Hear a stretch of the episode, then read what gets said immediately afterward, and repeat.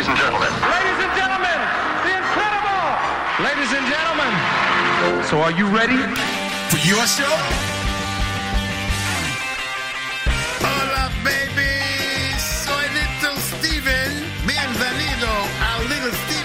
Underground Garage and Rock FM. Welcome to the show, ladies and gentlemen.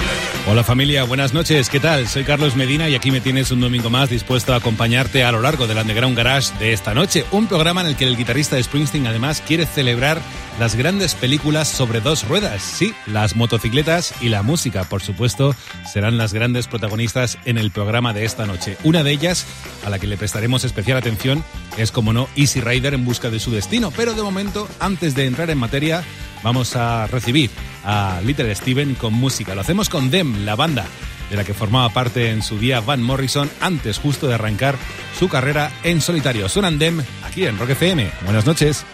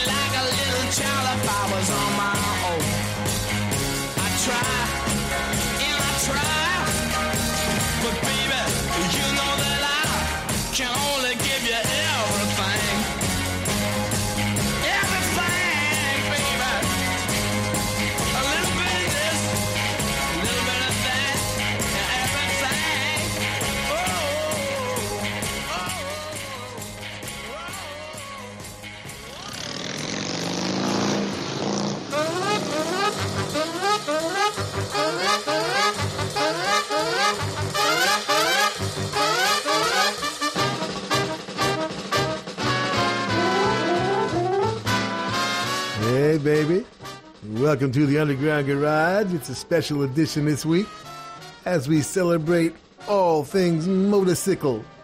The first three content breaks will be the three coolest motorcycle movies of all time. I think that's pretty much indisputable. And then we'll get into some other things. But let's begin with the one that started it all 1953, baby, The Wild One. Laszlo Benedict directed one of Marlon Brando's greatest roles. It is the role that made him cool forever. Interesting origin. You know, if you're walking around town and you see people with Hollister t shirts on, well, it all started with a little biker party on the 4th of July, 1947, in Hollister, California. And there's some controversy as to how much of a riot actually happened. But Life magazine, you know, was introducing this whole idea of wild motorcycle maniacs to the mainstream world, and so uh, they may have exaggerated a bit.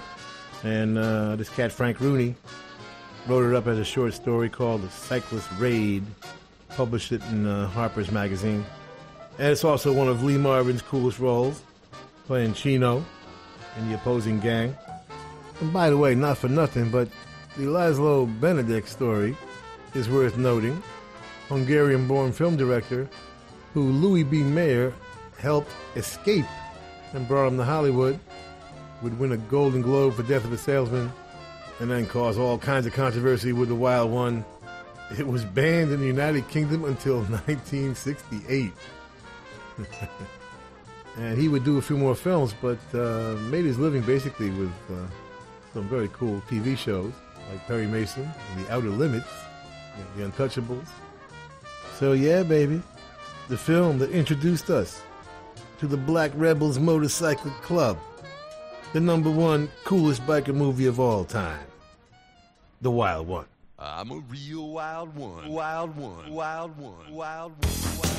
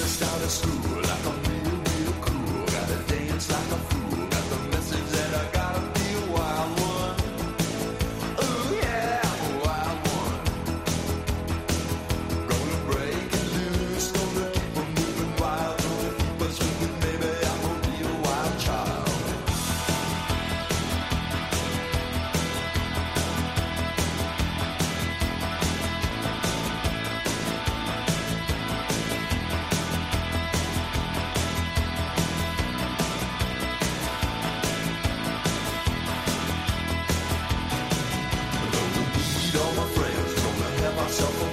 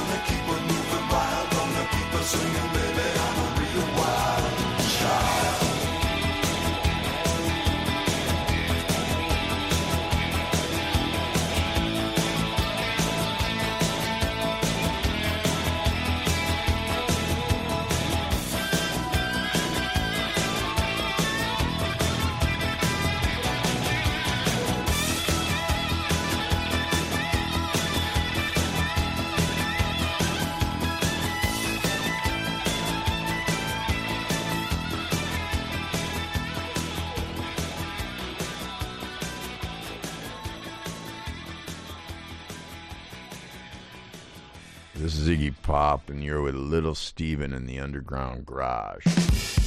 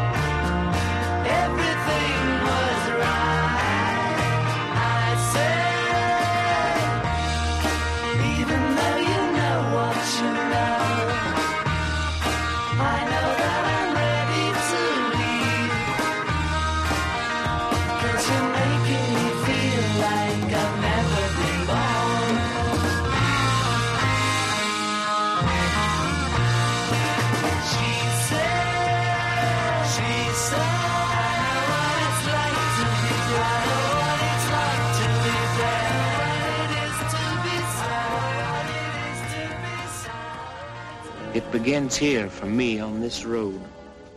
How the whole mess happened, I don't know. But I know it couldn't happen again in a million years. Maybe I could have stopped it early. But once the trouble was on its way, I was just going with it. Mostly, I remember the girl. I, I can't explain it. Sad chick like that. But something changed in me. She got to me.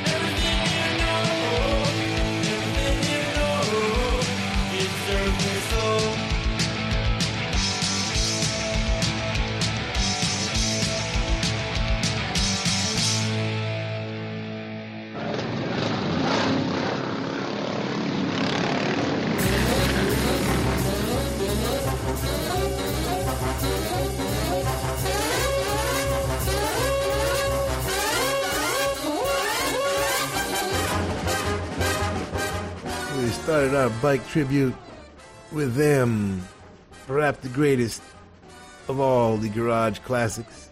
I can only give you everything. Tommy Scott and Mike Coulter writing it, Tommy producing. Alan Henderson played bass on everything them did, as far as I know. Jim Armstrong, Ray Elliott, Dave Harvey, and lead vocals Van Morrison, 1966. Iggy Pop would cover Jerry Lee Lewis, among others, with Real Wild Child, or The Wild One. David Bowie producing. Dance with the System from Jesse Malin. The album is Sad, Beautiful World. Get it now. Don't wait. Get it before they run out. Jesse and Derek Cruz wrote it, and Derek and Jeff Sanoff produced it. It's excellent. Get it for wickedcoolrecords.com. And as a tribute to the star of our next two movies, She Said, She Said, arguably the greatest Beatles record of all time. No argument for me. And back to our theme with Outsider by the Ramones, written by the great Dee Dee Ramone in Subterranean Jungle 1983. Ritchie Cordell and Glen Kolotkin, one of the best Ramones productions. Motor Psycho Nightmare. You don't want to miss a minute of this show.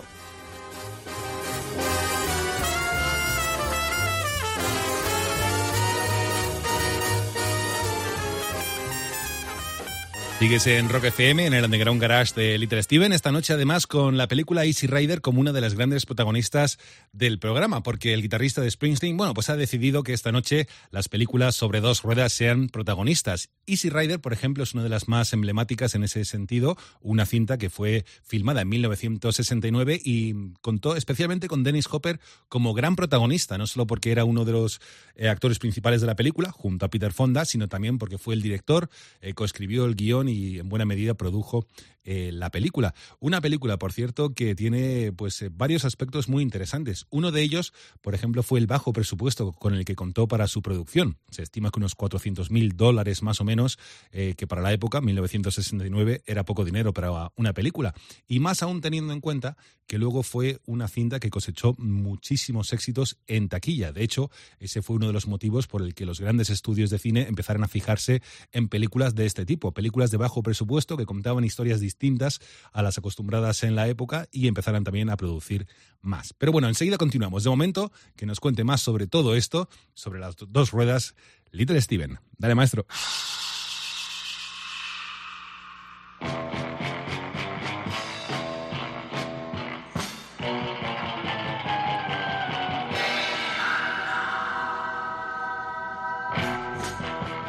We're digging all things having to do with motorcycles and biker movies.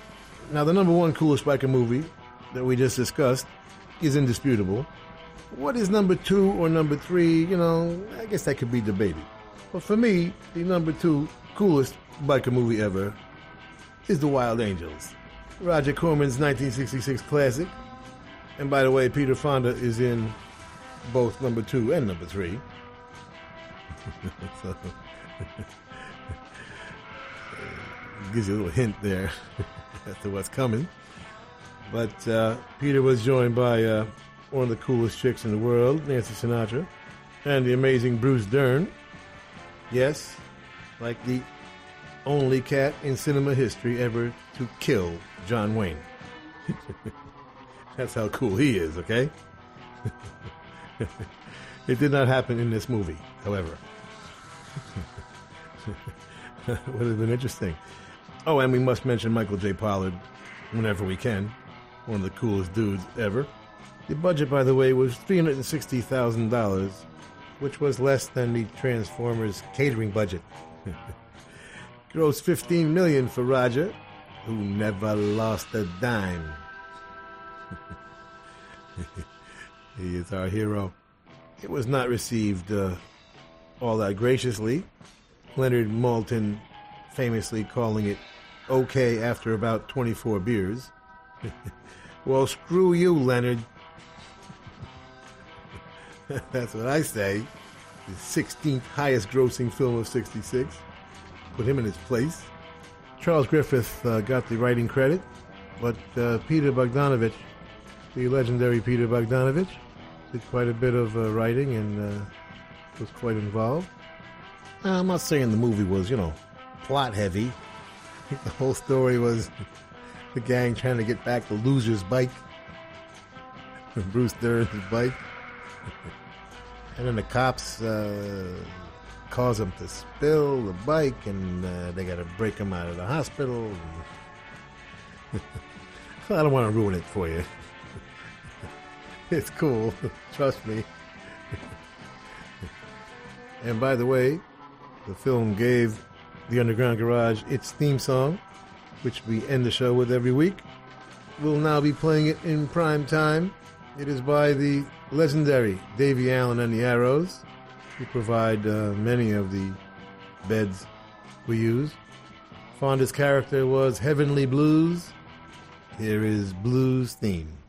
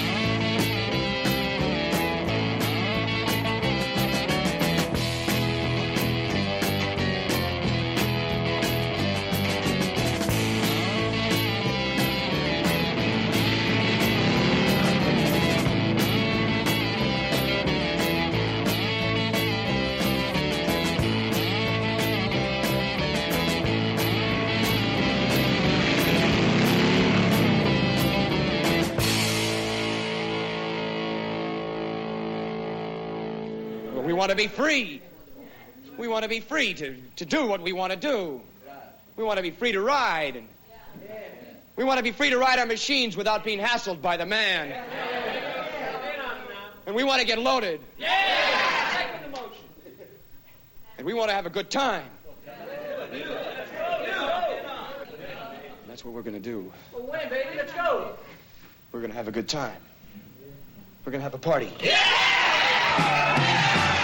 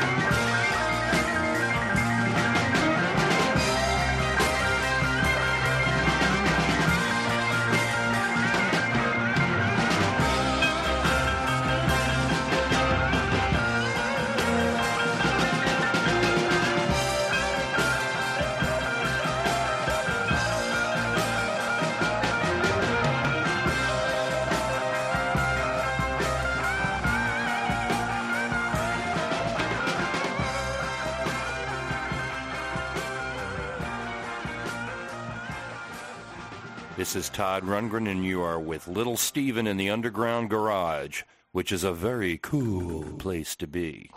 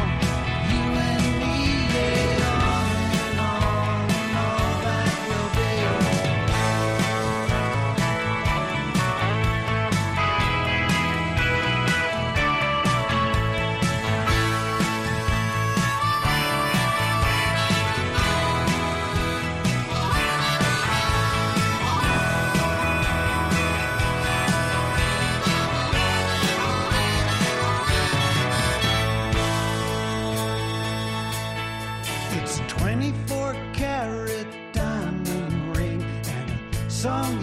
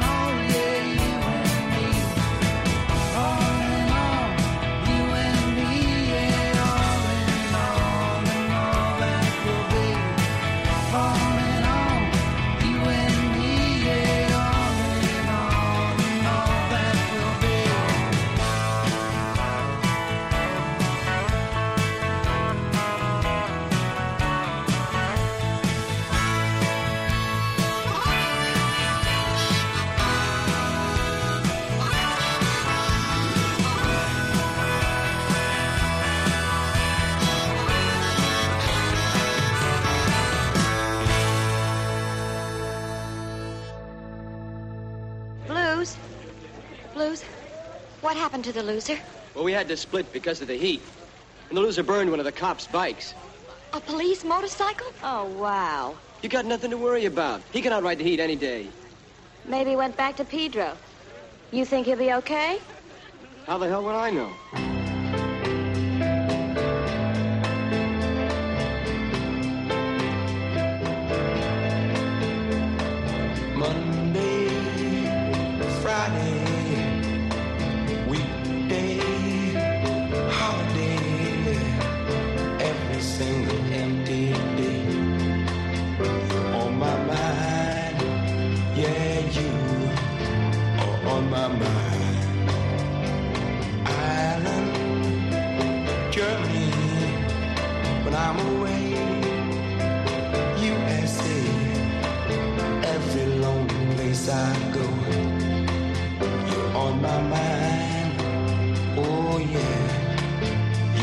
my mind. I tried forgetting you, tried to maintain my cool, but the existence of you affects my life. If you would forget the past, and maybe someday take me I'd rest easy in my bed tonight.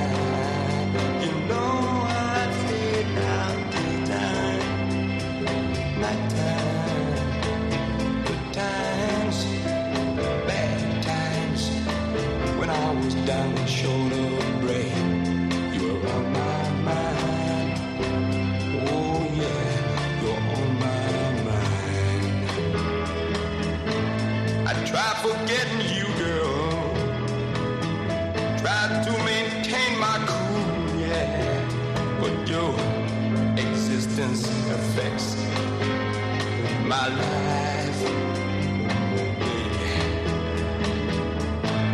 If you would forget the past and maybe take me back, I'd rest easy in my lonely bed tonight. You know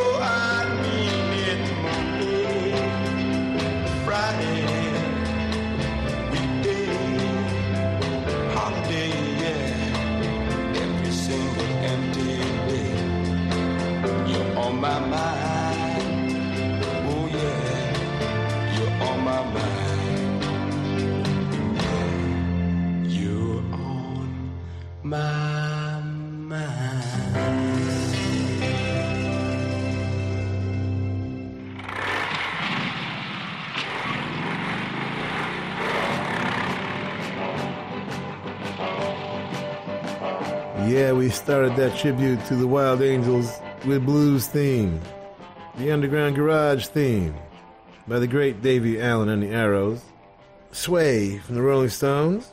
I know we don't usually play anything quite that new. That's a great one. Maybe Mick Taylor's finest moment with the Stones. Certainly one of them.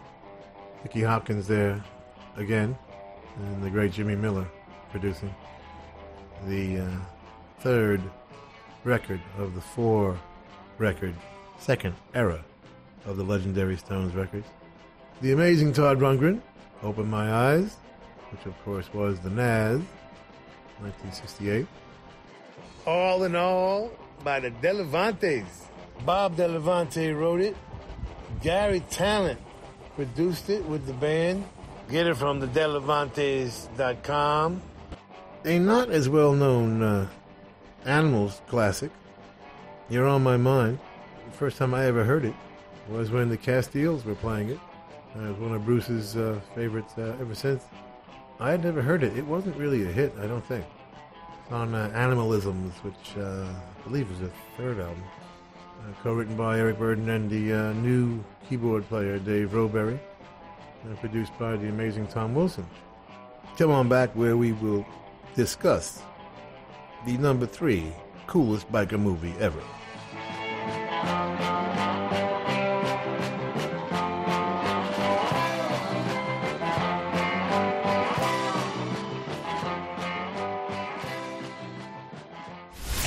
Han pasado cuatro años desde que Madrid vivió algo así.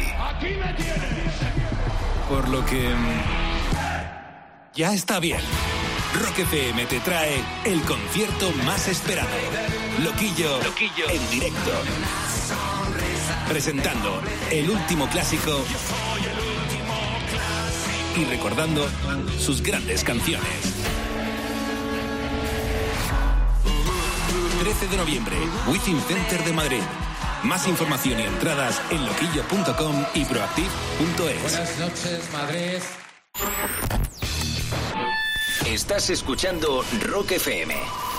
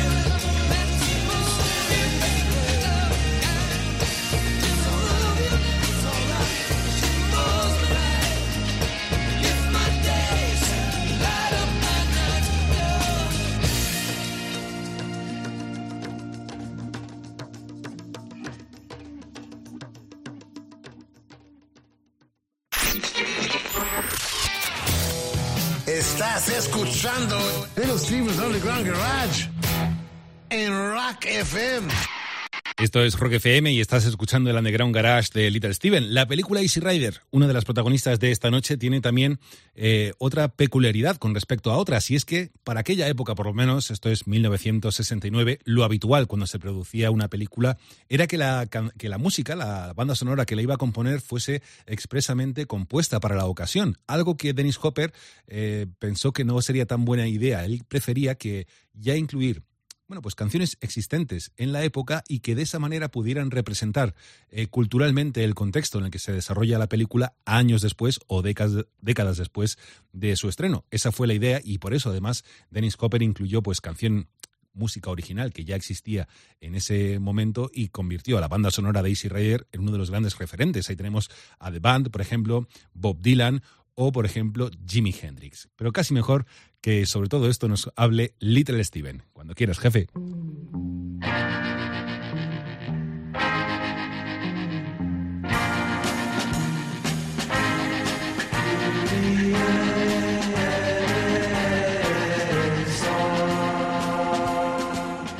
This brings us to the third coolest biker movie of all time, also starring Peter Fonda, with Dennis Hopper, who directed it, and Terry Southern, who co-wrote it with Peter and Dennis, and really uh, blew up Jack Nicholson. He had done uh, some other Roger Corman things before this, but this is the one that really uh, put him on the map and changed film history. Really, it was one of the landmark counterculture films. It's a very cool period for that kind of stuff. You know, Bonnie and Clyde, and The Graduate, Performance, Point Blank, cool kind of counterculture moment, history wise. It's the story of Captain America and Billy, who took a journey to discover America.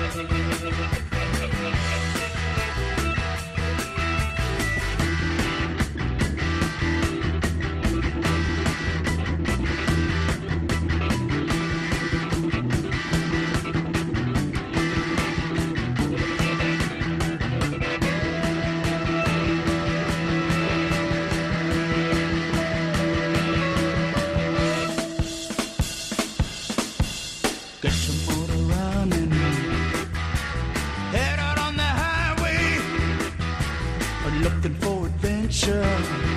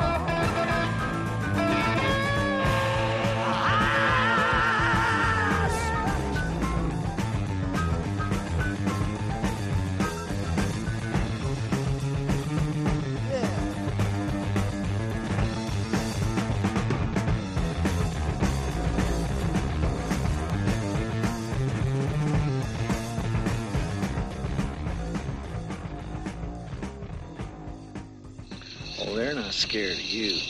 They scared of what you represent to them. Amen. All we represent to them, man, is somebody who needs a haircut. Oh, no. What you represent to them is freedom. What the hell's wrong with freedom, man? That's what it's all about.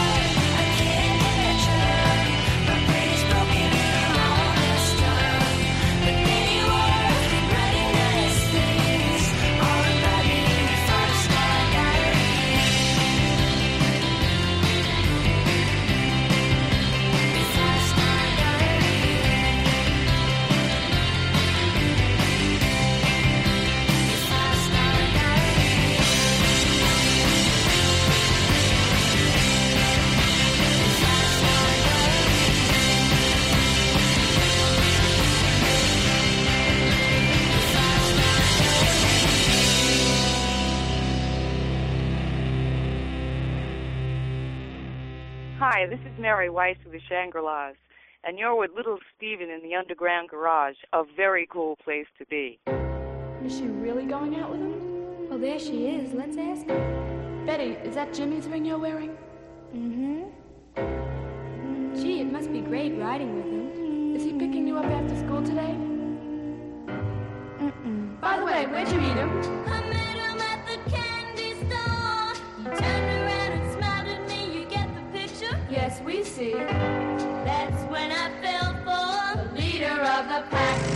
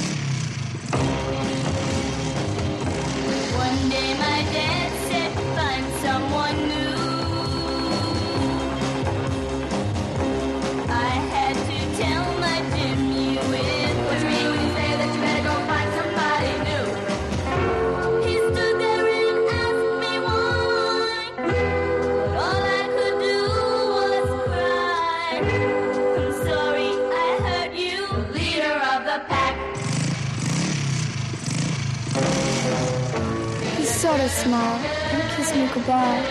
The tears were beginning to show. As he drove away on that rainy night, I begged him to go slow. Whether he heard, I'll never know. Look out, look out, look out, look out! I felt so helpless, what could I do?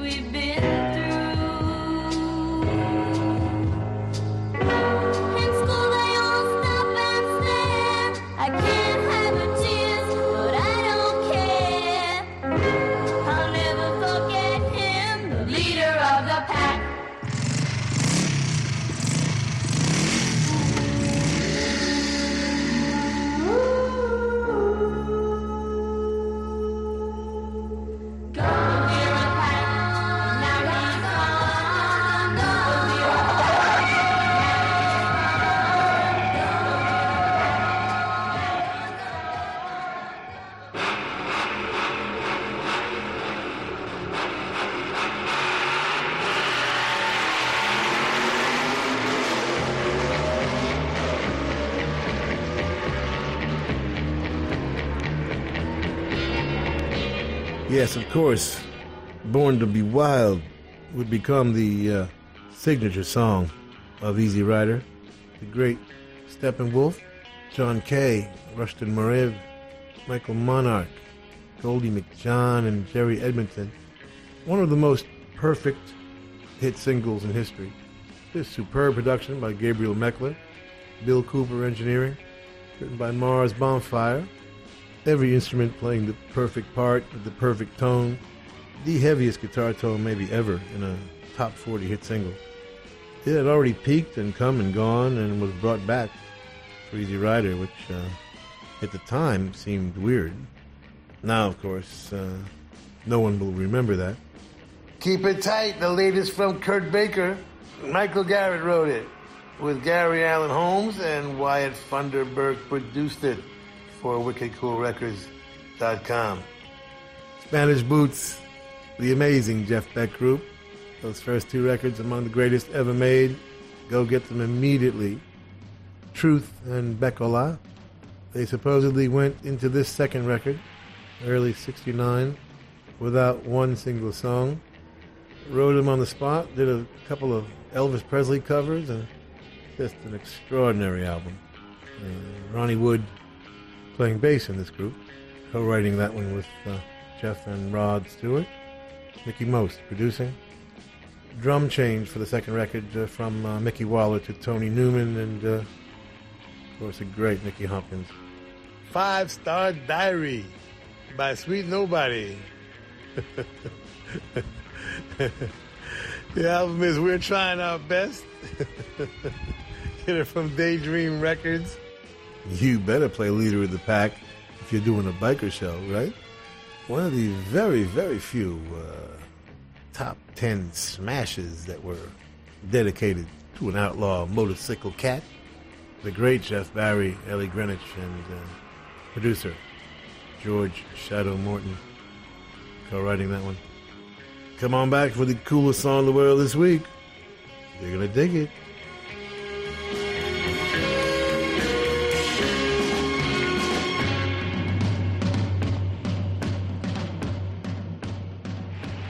Rock FM, momento de detener la maquinaria y disfrutar juntos de la música que más le ha llamado la atención a Little Steven estos últimos días, porque es el momento de disfrutar de un clásico de garage como es la canción más chula de la semana, algo que ha mantenido en secreto Little Steven todos estos días y que va a compartir con nosotros ahora mismo. Dale, Stevie.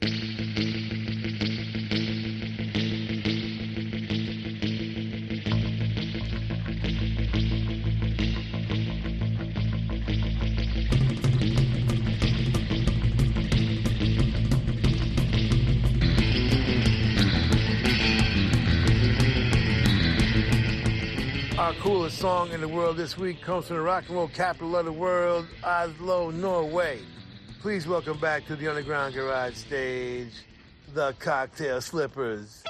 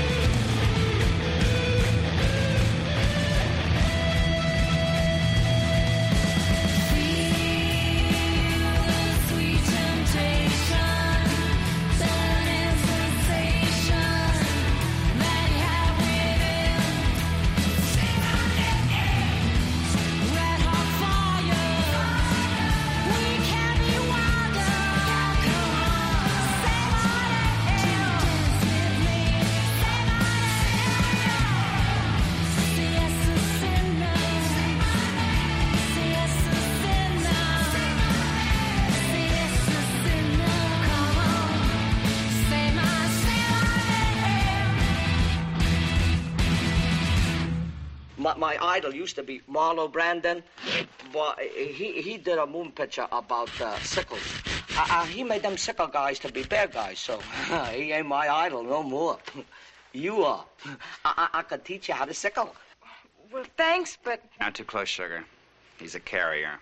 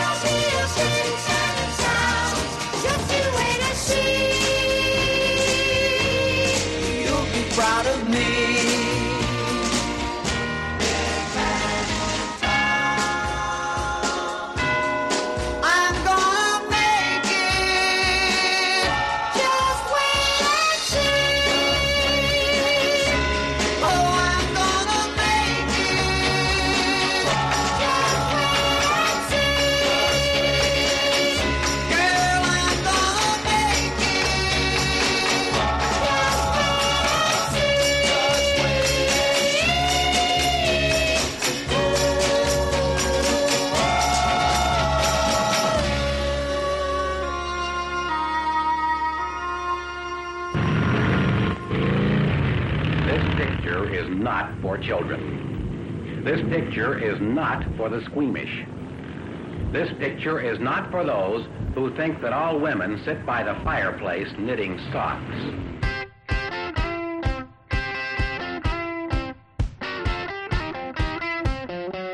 You're just a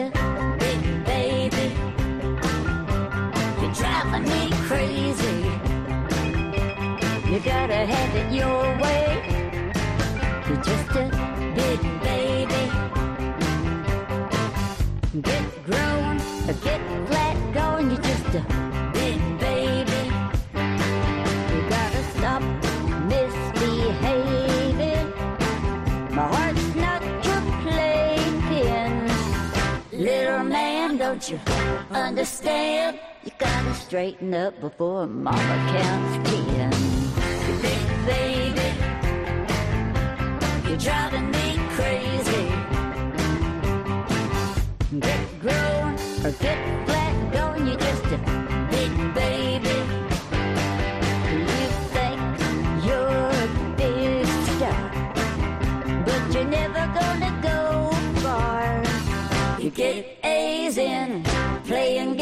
But you fail when it comes to loving me. You're just a big baby.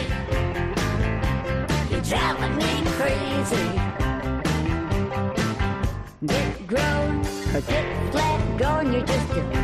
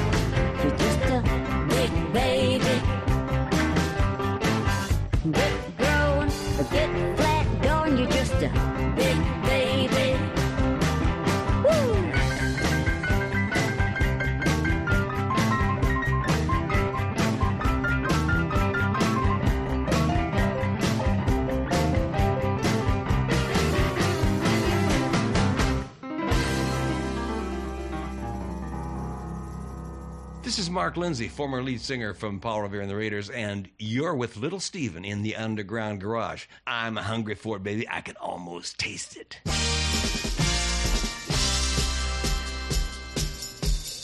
Girl, you got this need to know what I'm all about.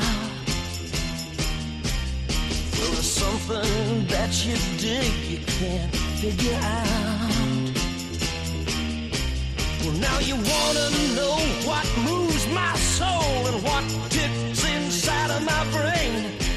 Well, I've got this need I just can't control, and it's uh, driving me insane. I can't take it.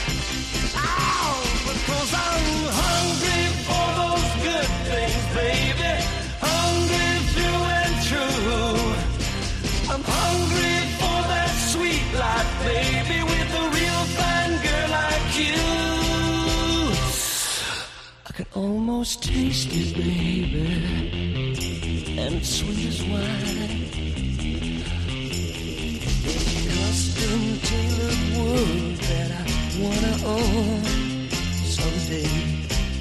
With a special place up high, we can stay alone, you and me. Girl, I'm gonna have it all someday if you just hang on to my hand. I break some rules along the way, girl, you you gotta understand. It's my way of getting what I want now. Cause I'm hungry. Yes, I'm hungry for those good things, baby. I'm hungry through and through. Well, I'm hungry for that sweet life, baby. A real fine girl like you. I can almost taste it now. It's sweet as wine.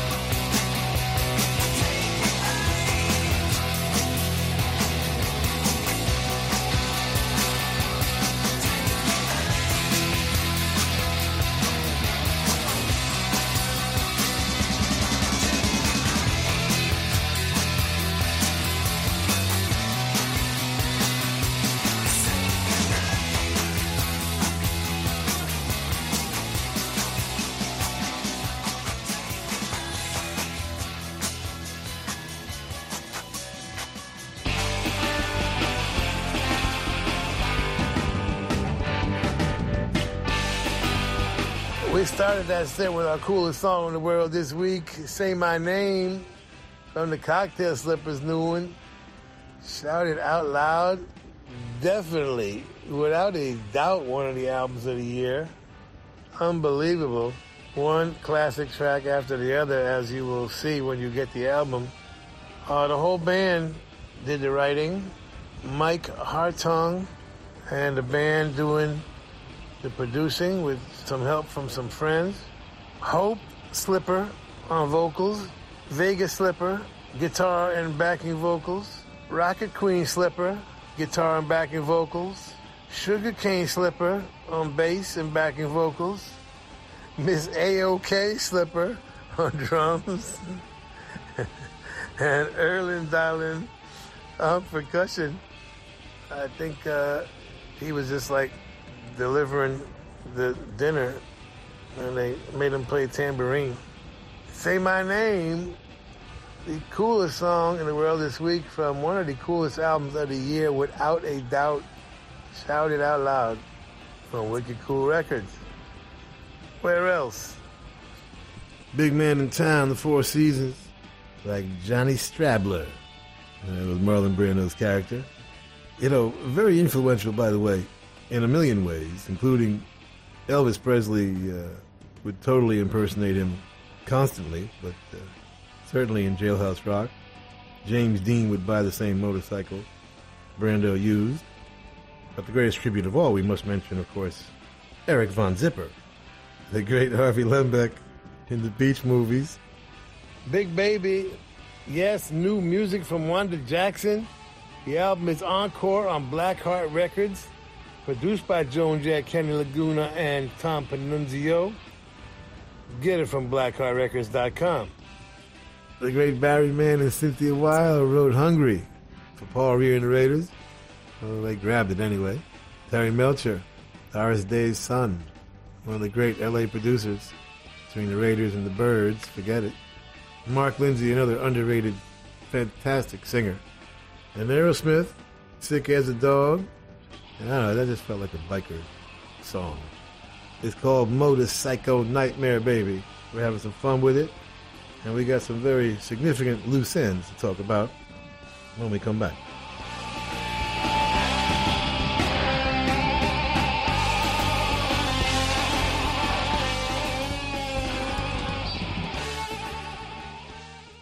Estás en Rock FM.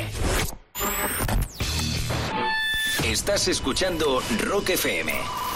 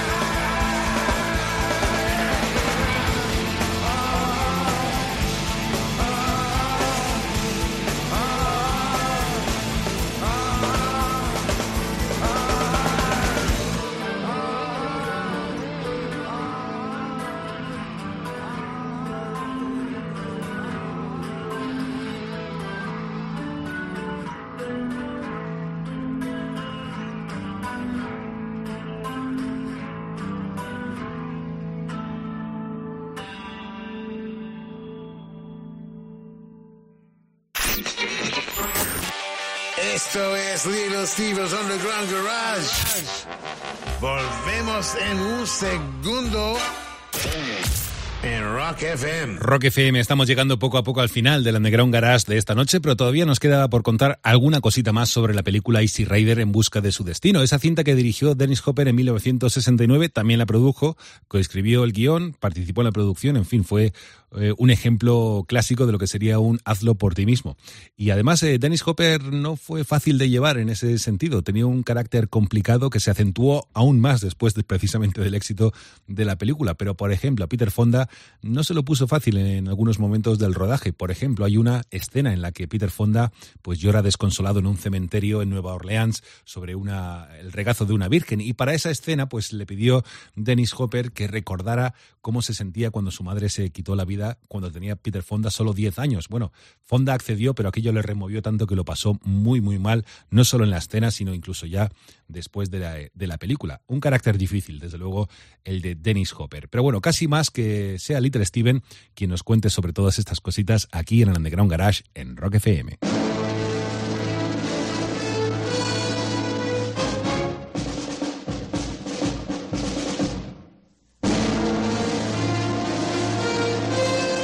Yeah, baby, you're back in the underground garage, and we feel uh, obligated to mention, although it wasn't a biker flick, one of the great moments for motorcycles in cinema history was Steve McQueen's scene in The Great Escape. If you've never seen The Great Escape, you should rent it or buy it. Absolute classic. It was based on a true story and had a hell of a cast, may I say. Steve McQueen, James Garner, Richard Attenborough, Charles Bronson, James Coburn. Come on, baby. And Elmer Bernstein did the music, which you're hearing right now. John Sturges directing and producing. And uh, Steve McQueen did the entire scene except the actual jump over the barbed wire. That's when the insurance company said, you know what? Enough's enough. but they let him get away with a lot. All, that other stuff is, is really him on the bike. You know, so there's some others, you know, that we should mention. I mean, Hell's Angels on Wheels moved Jack Nicholson into a more lead role. And by the way, for uh, both uh, Hell's Angels on Wheels and Easy Rider, the go-to cat for cinematography was Laszlo Kovacs, the only cat who could balance a camera while on the back of a bike. Yeah, Jack played the poet. Remember that one? And you know how we are. We can't do a show without wandering into the kitschy, campy, cool area. For that, we go straight to CC and Company. Any movie with Ann-Margret in it, okay, is cool, first of all. But Ann-Margret and Joe Namath, I mean, come on. You don't get no kitschier, campier, cooler than that. Written by Roger Smith, by the way, who was uh, married to Ann-Margret, right? And one more mention, and one more honorable mention should go to Knightriders. One of the very few times George Romero worked with live actors. Knightriders with a K, and uh, starred Ed, Ed Harris, and it's about a, uh traveling uh, group of, uh, you know, circus performers that do jousts on motorcycles. yeah, you know, put it on your iPad, and next time you fly to China, you'll thank me.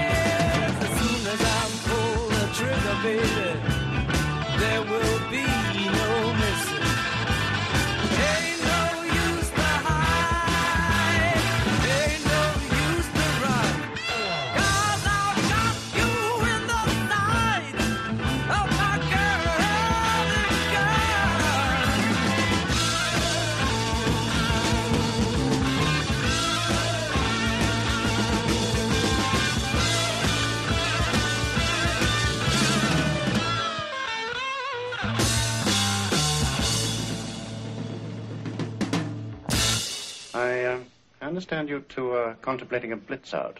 Where'd you hear that, sir? MacDonald, it's Mac's job to know everything that goes on. Huh? Well, what sort of blitz were you contemplating? Well, we sneak out at night to a spot I found near the wire, a blind spot. Then we dig straight down three feet, take the dirt, spread it on top so it won't make a pile, and then straight out. Ives here is a tunnel man, so he digs in front, pushes the dirt behind him, and I stash it behind me. Then we just burrow right through the dirt like a couple of moles. And then by dawn, we're under the wire, across the open space, into the woods, and gone. Hilts, um, how do you breathe? Well, we got a steel rod with hinges on it, and we shove it up and make air holes as we go along. Why didn't anybody think of that before? It's so stupid, it's positively brilliant.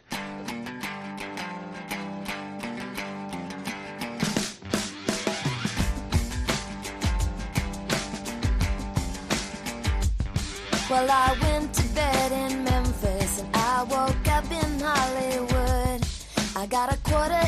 my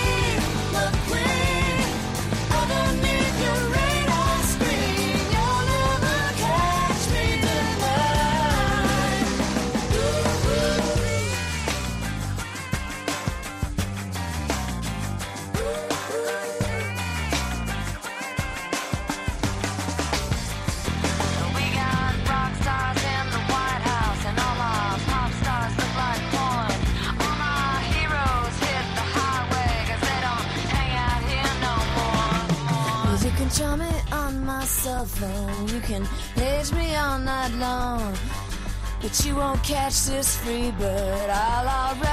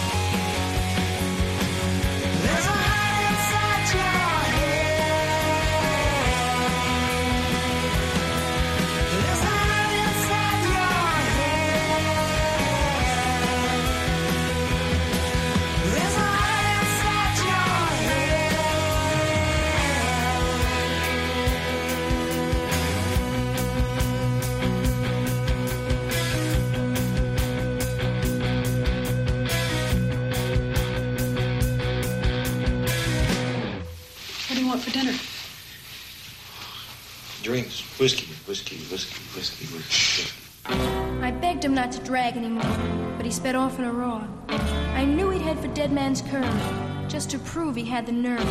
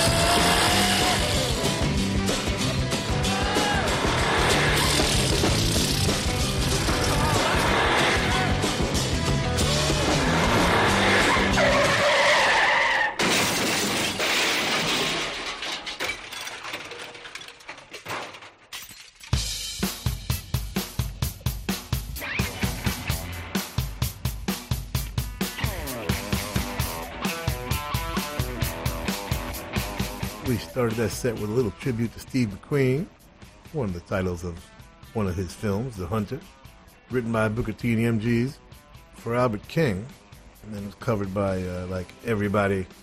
One of the coolest versions is Free. Uh, Paul Rodgers would uh, actually do another great version of it as a solo record, which we almost played. Did it with Slash actually, but we had to come back to Free. Paul Kossoff John Rabbit Bundrick, who would uh, spend many years with The Who, Tetsu Yamauchi, who was a face, and the great Simon Kirke on drums, and then Steve McQueen himself from Sheryl Crow. The album was Come On, Come On 2002. She co wrote it with John Shanks, who also produced it. It's cool having songs named after you. Heart Inside Your Head from Nick Piunti and the Complicated Men, just a single at the moment. Nick wrote it, Jeff Michael produced it. Get it from gemrecords.com. We threw in there a little cautionary tale from Susan Lynn, written by the Woodstockian Artie Kornfeld. Yeah, he wasn't just a rock festival history making promoter, he's a very cool writer and producer. Don't Drag No More, 1964. And the divine Skip Spence, Motorcycle Irene, and the great Moby Grape from Wow, 1968. All right, Blues, kickstart that baby. We out of here. Now I have to face stupid reality again. We want to thank the Hard Rock cafes, hotels, casinos, and the Seminole coolest Indian tribe ever for being our sponsor from day one. And I want to thank all of the Hard Rock employees around the world as we stop in and do our DJ thing when we're on the road. Nicest people in the world, in addition to the best food. And someday will be a rock and roll circuit. I'm never going to give up on that. We want to thank Premiere Networks, our new syndicator, Julie Talbot, Rick Bucchietti, Tanya Juhaz, and Corey Neal. Forgive the pronunciation. I'll get it right eventually. And if you're in need of any guitars or amps or tambourines, go see Andy Babiuk. I want to thank our. Is Intrepid the word? Or is that an aircraft carrier? Dennis Mortensen, who puts the show together every week in spite of the odds. Go to undergroundgarage.com if you've missed any of our last 750 shows. and uh, Facebook and Twitter and at Stevie Van Zandt. You can talk to me personally. And thank you, Alan Freed. We'll see you all next week. And that's the name of that tune. Ciao, baby. Nice ride. Go back to Jersey, you moron!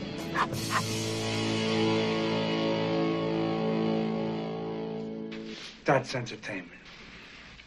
That's entertainment. Bueno, familia, ahora sí que sí, llegamos al final del Underground Garage de esta noche. Espero que hayas disfrutado de este, entre comillas, especial cine sobre dos ruedas en el que Little Steven ha compartido con nosotros algunas de las grandes obras del cine en las que las motocicletas eran grandes protagonistas. Yo soy Carlos Medina, si te apetece recuerda, el domingo que viene, a eso de las 10 de la noche, nos encontramos otra vez en el Underground Garage aquí en Rock FM. Un abrazo, feliz semana.